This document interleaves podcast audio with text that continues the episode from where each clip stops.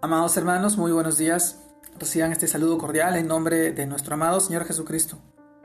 Y permítanme el día de hoy poder compartirles la reflexión de hoy día, el cual se titula Paz entre nosotros.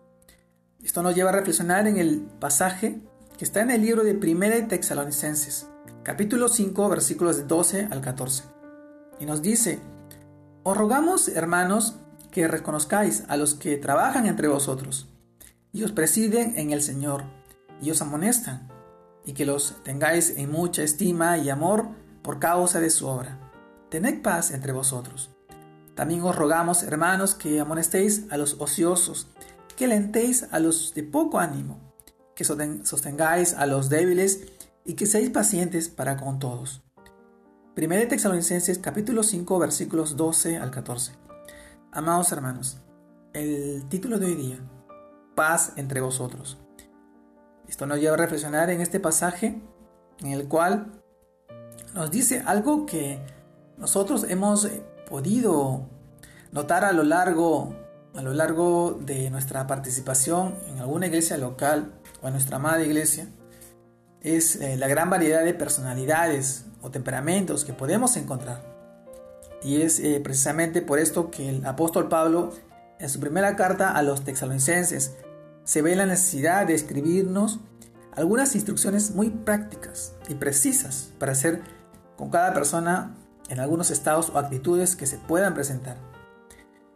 Primeramente, él inicia dirigiéndose a todos nosotros, rogándonos de manera muy especial que tengamos en alta estima y sobre todo en amor a esas personas que Dios ha dispuesto para nuestra ayuda. Es decir, aquellas personas que en el Señor son nuestra autoridad y siempre están listas a enseñarnos, a aconsejarnos, a alentarnos, a corregirnos, pero sobre todo hasta amonestarnos cuando así lo necesitemos. Y es muy importante que aprendamos a reconocer de cualquier manera su valioso trabajo, y sobre todo entre nosotros. Es nuestro deber también manifestarles nuestro agradecimiento y amor por su diligencia, su disposición en esta obra en esta obra tan especial como es servir al Señor. Pues no podemos llegar a ser ingratos, ni tampoco desagradecidos. Recuerden.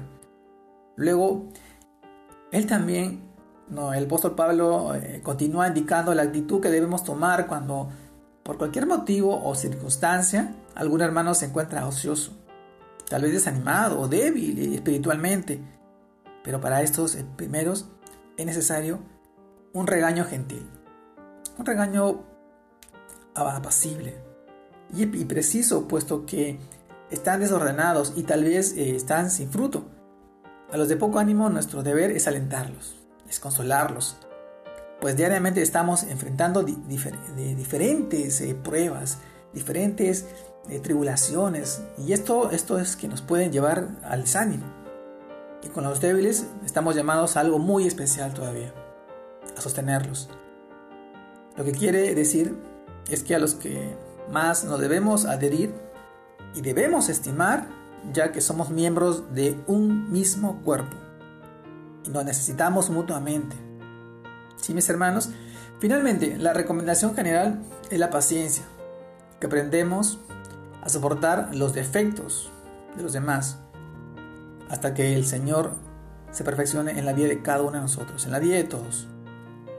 Y todo es con un propósito muy hermoso, que de hecho fue una de las cosas que de manera especial nos dejó nuestro Señor Jesús, y es que siempre mantengamos la paz entre nosotros, evitando, evitando las disensiones, las divisiones, las envidias, los rencores, los celos. Además, obras que nos llevan a la desunión entre hermanos y a la infructuosidad en la obra del Señor.